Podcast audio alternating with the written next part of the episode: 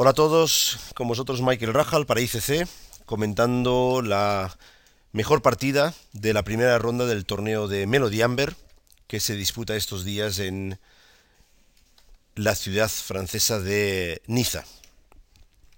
Este torneo reúne a los mejores jugadores del mundo, prácticamente todos ellos, y eh, es un torneo eh, de tipo amistoso, es decir, que no es válido para, para Elo y se celebran partidas de tipo a la ciega y partidas de tipo rápida, que son concretamente de 25 minutos cada uno. Las partidas a la ciega también son de 25 minutos cada uno, con la particularidad de que ninguno de los dos jugadores pueden eh, ver eh, y tocar las piezas, simplemente hacen sus jugadas en una pantalla vacía de ordenador. Esto da lugar a partidas muy interesantes, eh, algunos errores también, como es lógico, ya que los jugadores no son capaces de, ver las piezas. Entre los eh, participantes en este torneo, pues tenemos a Vichy a Vladimir Kramnik, a Topalov, Leko, eh, Morozevic, en fin, Aronian, eh, prácticamente todos ellos los mejores jugadores del mundo. No hay ningún español. En alguna otra ocasión ha jugado Shirov o, o Vallejo, pero este año no.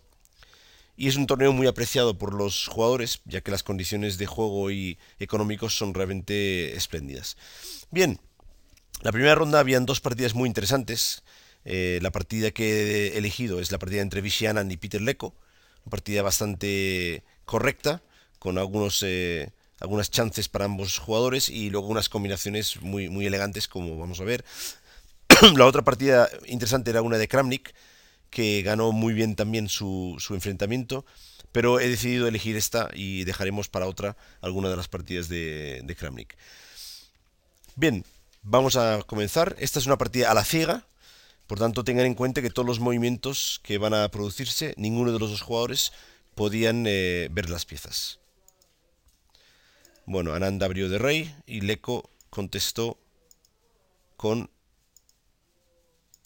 una apertura abierta. Vichy Anand elige la apertura española, Rui López. Y con enroque, pues Leco amaga la siempre peligrosa variante Marshall o Gambito Marshall, que comenzaría con D5, del cual Leco pues es un experto. Pero en esta ocasión prefiere D6 y la partida se convierte en una Rui López cerrada. En este momento el negro tiene varias opciones de juego.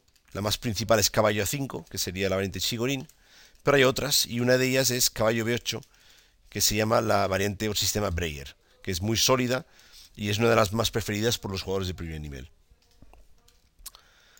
Bueno, las siguientes jugadas son muy teóricas, se han jugado en muchísimas ocasiones.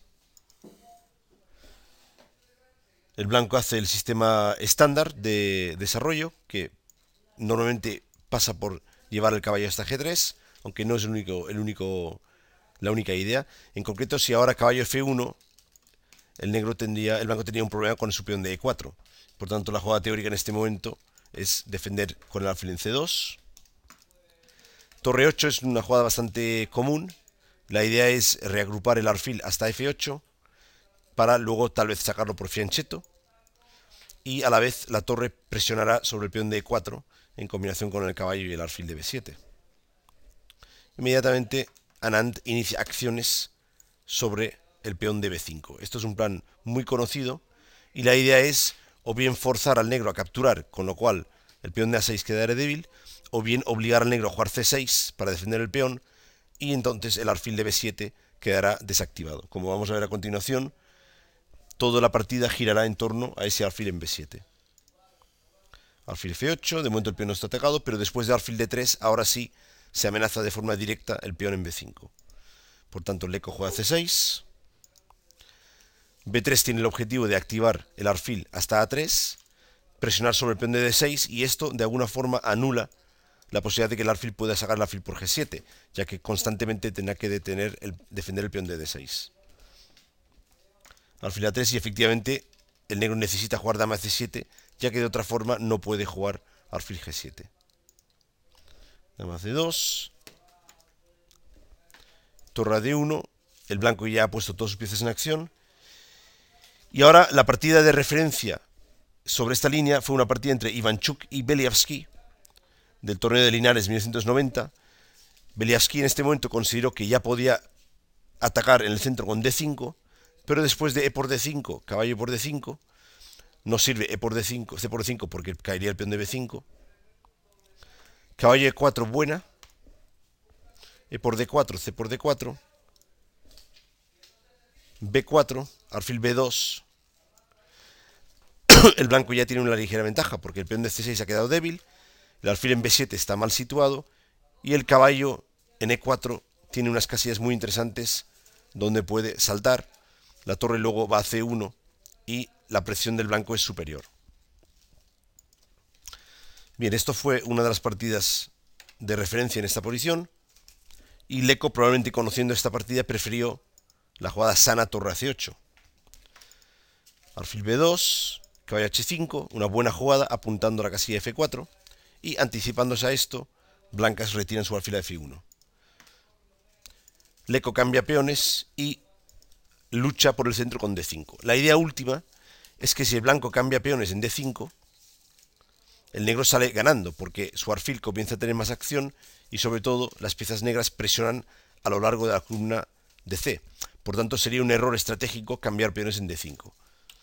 Lógicamente, Anand conoce todos estos detalles, como no puede ser de otra manera un campeón del mundo, y elige otro plan que es superior. En lugar de cambiar en D5, cambia en E5, cambia un par de piezas, y ahora muy buena jugada C4. Porque ahora el blanco pretende cambiar su alfil de B2 por el alfil de 5 y por tanto el rey negro quedará más, debilitado. Además, uno de los planes es jugar C5 sepultando definitivamente el alfil en B7. Una idea muy interesante. Y ahora el eco comenzó a calcular una variante que a la postre veremos que es inexacta y por eso ahora queda inferior. Eh, habría que mirar si quizás alfil por B2 es mejor que la jugada que Leco hizo en este momento. Leco hizo D por E4. Y ahora, muy buena jugada de, Anand, C5. Excelente jugada. El plan es jugar caballo C4 y después del cambio de alfiles, este caballo ocupará la casilla de 6 con efectos decisivos, como vamos a poder comprobar. Leco había hecho D por E4 porque él pensó que en este momento podía jugar la jugada táctica E3 y después de torre por E3 tenía intención de continuar alfil por h2 jaque, rey h1, torre por e3, f por e3, y ahora después de caballo g3 jaque, rey por h2, caballo por f1 jaque, rey g1, él pensó que tenía la jugada caballo e3, atacando la dama y la torre y por tanto ganando material, pero no se dio cuenta de que aquí dama c3 plantea la doble amenaza, dama g7 jaque y dama por caballo, o dama h8, porque si no aún el caballo podría saltar a f5, pero la triple amenaza ganaría material para las blancas. Al no ver esta jugada, ya su posición queda inferior. Recurre a cambiar alfiles y aún así juega e3, pero ahora veremos, después de f por e3, ya no hay tanto peligro en la gran diagonal. Es cierto que el caballo puede saltar a g3, pero eso no es muy importante. Y ahora veremos cómo rápidamente el caballo va a ir al puesto avanzado en D6.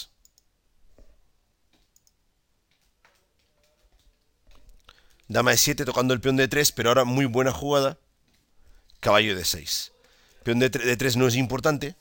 Vean como, por ejemplo, dama por E3. Rey H1. Si caballo por G3, pues tranquilamente rey H2. Caballo por F1, torre por F1. Y ahora hay demasiadas amenazas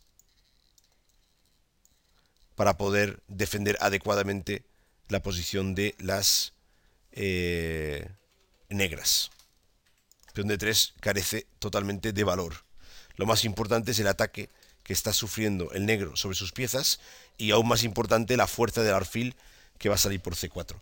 Algunos de ustedes más versados en cuestiones tácticas ya en este momento podrían ya empezar a contemplar alguna combinación final que Anand va a hacer en esta posición.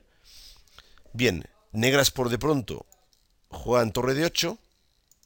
Fina jugada clavando la torre en la primera fila y por tanto anulando los efectos de caballo por b7.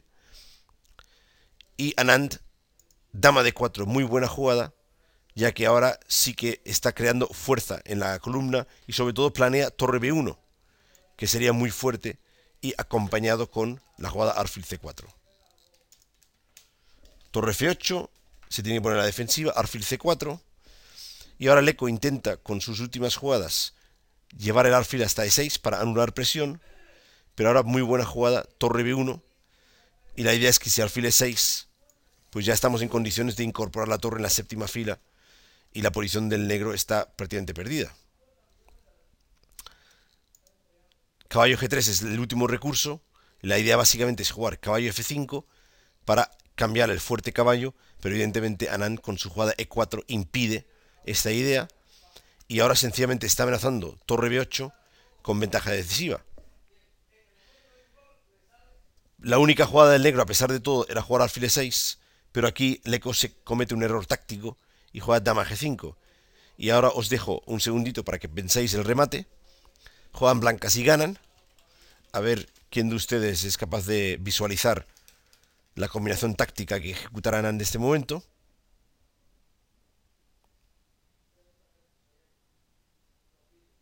Muy bien, ya lo tenéis, efectivamente. La jugada correcta es alfil por f7 jaque, torre por f7 y ahora espléndida jugada dama h8 jaque, entregando la dama limpia y Leco abandonó, ya que después de rey por dama, caballo por torre jaque, rey g7, caballo por g5, el blanco se queda con calidad y peón de ventaja y el resto de la partida es trivial. Pues esto ha sido la mejor partida de la primera ronda del torneo de Melody Amber. Con vosotros eh, ha estado Michael Rajal para todos eh, oyentes de ICC. Saludos.